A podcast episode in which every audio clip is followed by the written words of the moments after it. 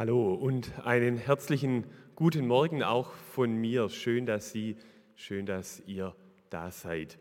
Wie schon angekündigt, heute aus dem Hebräerbrief. Was verbirgt sich hinter einem Hohepriester? Und dazu der Bibeltext aus dem Hebräerbrief, Kapitel 5, 4, Kapitel 4, die Verse 14 bis 16 und in Auswahl von Kapitel 5 1 bis 10 in Auswahl.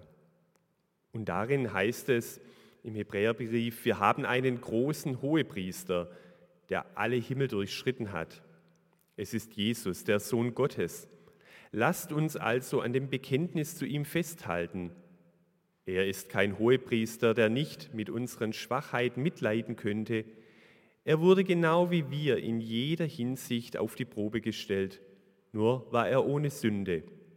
Lasst uns also voller Zuversicht vor den Thron unseres gnädigen Gottes treten. So können wir Barmherzigkeit empfangen und Gnade finden. Und so werden wir zur rechten Zeit Hilfe bekommen. Obwohl Jesus er der Sohn war, hat er es angenommen, wie ein Mensch durch Leiden Gehorsam zu lernen. So wurde er zur Vollendung gebracht. Seitdem ist er für alle, die ihm gehorsam sind, der Urheber ihrer ewigen Rettung geworden. Gott nannte ihn ja Hohepriester, wie Melchisedek es war. Liebe Schwestern, liebe Brüder, liebe Gemeinde, die ihr zugeschaltet seid oder hier in der Kirche. Vielleicht geht es Ihnen und euch wie mir, als ich vor einigen Tagen diesen Bibeltext das erste Mal nach langer Zeit wieder für mich mal durchgelesen habe und wo es hieß, darüber sollst du predigen. Als ich diesen Text durchgelesen habe, da habe ich gemerkt, es ist schon ein für mich persönlich sehr fremder Text. Ich weiß ja nicht, wie es Ihnen und euch jetzt beim Hören dieser Bibelworte ging.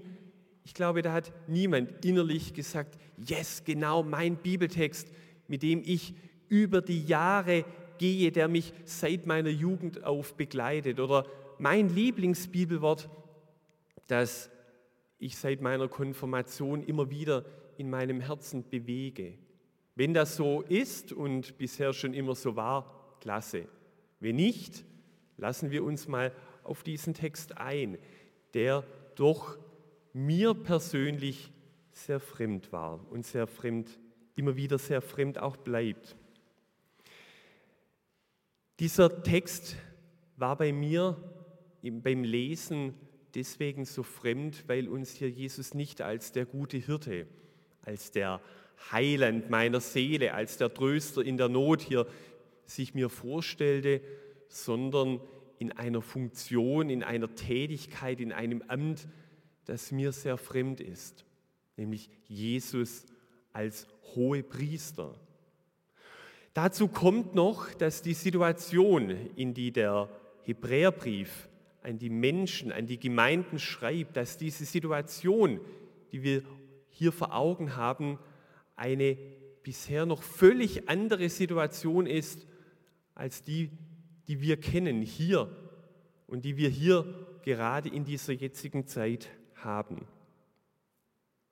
Der Hebräerbrief, er schreibt an eine Gemeinde, an eine Gemeinde, wo sich Menschen vor einigen Jahren dem Christentum zugewandt haben. Sie haben eine Gemeinde kennengelernt, sie haben den Ruf Gottes gehört und sie haben gemerkt, ja, wenn ich mich dieser Gemeinde anschließe, dann erlebe ich Gemeinschaft, dann erlebe ich Gottes Wort. Wenn ich mich dieser Gemeinde anschließe, da werde ich getragen. Sie haben Gottes Ruf gehört, sie haben gemerkt, dass der Glaube, den man in dieser Gemeinde lebt, einen trägt und dass man mit diesem Glaube Berge versetzen kann.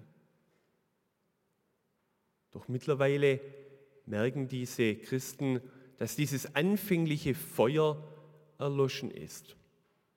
Und dass sie nun an einem Punkt stehen und sich in einer Situation befinden, wo der Glaube nicht mehr rockt, sondern wo sie merken, ich habe mir mit diesem Glauben, den ich damals angenommen habe, den Jesus mir geschenkt hat, habe ich mir jede Menge Ärger eingebrockt.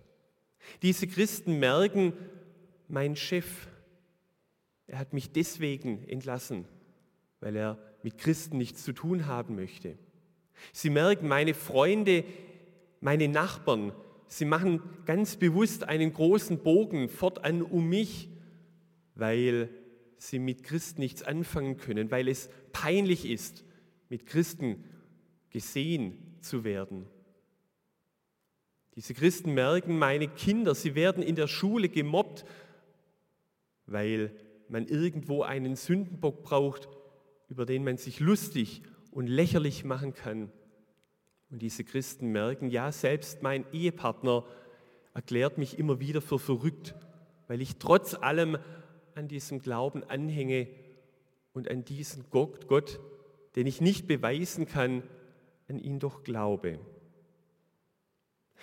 Sie merken, und ihr merkt diese Situation, in die der Hebräerbrief hineinschreibt, an diese Christen, an die er schreibt, diese angefochtenen und zutiefst verstörten Christen. Diese Situation ist zum Glück noch eine völlig andere Situation, in der wir uns hier und heute befinden. Und trotzdem, trotzdem bin ich zutiefst überzeugt, dass dieser Text in unsere Situation, in unsere Lage, in der wir uns heute befinden, hineinspricht und uns gerade heute, in dieser Zeit, in der wir uns gerade befinden, uns sehr wohl was zu sagen hat. Es geht damals in der Zeit des Hebräerbriefs wie auch heute, hier und jetzt immer noch und immer wieder um diese brennende Frage, wie trägt mein Glaube mich in Krisen? Gerade in Zeiten, wo die Luft draußen ist, wenn ich mürbe bin, wenn sich sogar Christen manchmal untereinander nichts mehr zu sagen haben, wenn nur noch übereinander und nicht mehr miteinander geredet wird, wo Rechthaberei und vielleicht auch Intoleranz das Sagen haben und wo ich einfach mürbe bin und nicht mehr kann und mich frage, wie trägt gerade in dieser Zeit der Krise mein Glaube? Welche Antwort hat der Hebräerbrief auf diese, ich würde mal sagen, auch heute gerade so aktuell brennende Frage? Die Antwort, die der Hebräerbrief gibt, man kann diese Antwort ganz einfach zusammenfassen. Schau nicht auf dich. Schau nicht auf dich, sondern schau auf ihn. Schau auf Jesus. Schau nicht auf dich, sondern schau auf Jesus. Das ist richtig. Das hört sich auch gut an, weil es auch ja ohne Wenn und Aber richtig ist. Und trotzdem ist dieser Satz, schau nicht auf dich, sondern schau auf Jesus so allgemein. Und weil er so allgemein richtig ist, hat er ja auch irgendwas Liebloses und nicht was tieffrommes, sondern was Scheinheiliges, Frömmelndes. So es dir schlecht, schau nicht auf dich, schau auf Jesus. Hast du Probleme im Glauben, schau nicht auf dich, schau auf Jesus. Hast du Zweifel am Leben, Hast du Zweifel an Gott? Schau nicht auf dich, schau auf Jesus. Alles richtig, alles klar, aber trotzdem in dieser, in dieser Allgemeinheit auch so unklar. Ich weiß nicht. Wir bleiben irgendwo auch bei uns stehen, wenn wir uns diesen Satz, schau nicht auf dich, sondern schau auf Jesus, so einfach im Raum stehen lassen. Und deswegen schauen wir noch mal genauer in diesen Text hinein. Dieser Text sagt: Schau auf Jesus als den hohen Priester. Schon merkwürdig. Der Text sagt nicht, schau auf den guten Hirten, er leide dich auf rechter Straße. Oder schau auf den Tröster, er hält dich in seiner Hand. Sondern schau auf Jesus, denn er ist Hohepriester. Ich weiß ja nicht, wie es so wäre, wenn jemand, der angefochten ist, der innerlich aufgewühlt ist, aus der Gemeinde zu dir, zu ihnen kommt und sagt, hilf mir. Ich möchte von dir beseelsorgt sein. Schenke mir zur rechten Zeit nun das rechte Wort und ein offenes Ohr. Und sie sagen, schau auf Jesus, auf den Hohenpriester. Ich weiß nicht, ob das so ein guter, seelsorgerlicher Tipp in einer zwischenmenschlichen Situation wäre. Deswegen schauen wir uns einmal genauer an, was die Aufgaben eines Hohenpriesters, was die Aufgaben Jesus als der Hohepriester denn sind. Der Hohepriester hatte im Volk Israel die Aufgabe, stellvertretend für das ganze Volk da zu sein, immer dann, wenn es Beziehungsprobleme, Beziehungsschwierigkeiten, wenn Unversöhntheit, wenn tiefe Gräben da waren. Dann war der Hohepriester da. Es war seine Aufgabe, Gräben zu überbrücken, Gräben zu schließen und Beziehungsschäden zu heilen. In Israel war man zutiefst überzeugt, dass überall dort, wo zwischenmenschliche Probleme da sind, dass diese zwischenmenschlichen Probleme ihren Grund in einer kaputten Gott-Mensch-Beziehung ihren Grund haben. Und dort, wo eine kaputte Gott-Mensch-Beziehung existiert, dort können auch keine heilsamen zwischenmenschlichen Beziehungen da sein. Und deswegen hatte der Hohepriester im Volk Israel stellvertretend die Aufgabe, diese Gräben zu überbrücken, diese Schäden, Beziehungsschäden wieder zu heilen. Und deswegen musste der Hohepriester dies durch ein Opfer tun. Er opferte Gott einen Bock, dem einen wurde die Kehle durchgeschnitten und der andere Bock, er wurde gesteinigt. Und mit diesem Zeichen machte der Hohepriester deutlich, durch dieses Opfer möchten wir als Volk stellvertretend unsere kaputten Beziehungen wieder retten und den Schaden, die Entfernung zwischen Gott und Mensch, die gestörten Beziehungen zwischen Mensch und Mensch wieder heilen. Wenn Jesus in unserem Text als der wahre, wahre Hohepriester, als der einzig richtige, wahre Hohepriester beschrieben wird, dann ist Jesus deswegen der wahre Hohepriester, weil er nicht irgendwelche lausige Böcke opfert, sondern weil er selbst sich zum Opfer macht, um allen Schaden, um alle Gräben, zwischen Gott und Mensch da sind, um alle Beziehungsstörungen zwischen Mensch und Mensch ein für alle Mal mit diesem einen Opfer zu heilen. Gott ist deswegen Hohepriester, der einzig wahre Hohepriester, weil er sich selbst zum Opfer für die gestörten Beziehungen zwischen Gott und Mensch und zwischen Mensch und Mensch macht. Hohepriester, im Lateinischen nennt man den Hohepriester Pontifex. Wenn wir das Wort Pontifex hören, da denken wir ehrlich gesagt, so geht es mir, denken wir im Grunde genommen nicht zuerst an Jesus als den wahren Pontifex, sondern da denken wir eher an Päpste. An Päpste, die dieses große Amt und diesen Titel für sich beansprucht haben, aber diese Aufgabe, Frieden mit Gott und mit den Mitmenschen ein für alle Mal durch ein eigenes Opfer zu schließen, im Grunde um dieses Amt und diese Rolle nie ausfüllen konnten. Weil Jesus letztendlich mit seinem Opfer am Kreuz ein für alle Mal der wahre Hohepriester, der wahre Pontifex ist. Pontifex wortwörtlich auf Deutsch der Brückenmacher, der Brückenbauer.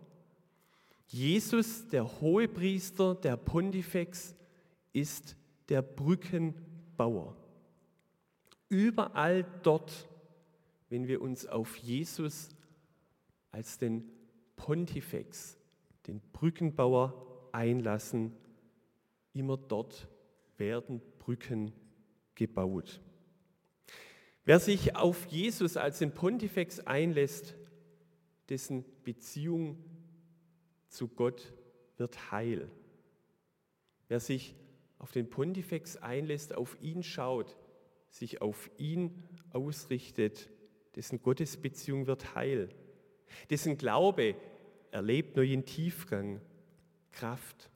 Gerade in Zeiten der Anfechtung, wenn unser Glaube so mürb ist, wenn wir nicht mehr die Kraft haben, auf Mitmenschen zuzugehen, wenn jeder sich in seine Blase zurückzieht, wenn nur noch übereinander und nicht mehr miteinander gesprochen wird, dann, wenn wir uns dann auf Jesus einlassen, erlebt unser Glaube Kraft, Tiefgang und Erneuerung. Wenn wir uns auf Jesus als den Hohepriester einlassen, dann werden Brücken gebaut. Dann werden die Beziehungen zu unseren Mitmenschen heil. Dann hören Überheblichkeit, Rechthaberei und Intoleranz auf. Wer sich auf Jesus als den Pontifex, auf den Brückenbauer einlässt, der kann fortan mit ausgestrecktem Arm über diese von Jesus geschaffene Brücke zu seinen Mitmenschen gehen. Wir erleben Vergebung. Wir ertragen einander und wir können unsere Mitmenschen so stehen lassen. Schauen wir auf Jesus, auf den Hohepriester, auf den wahren Brückenbauer, gerade jetzt in dieser Zeit. Amen. Ich bete. Jesus Christus, ich danke dir, dass du Brückenbauer bist.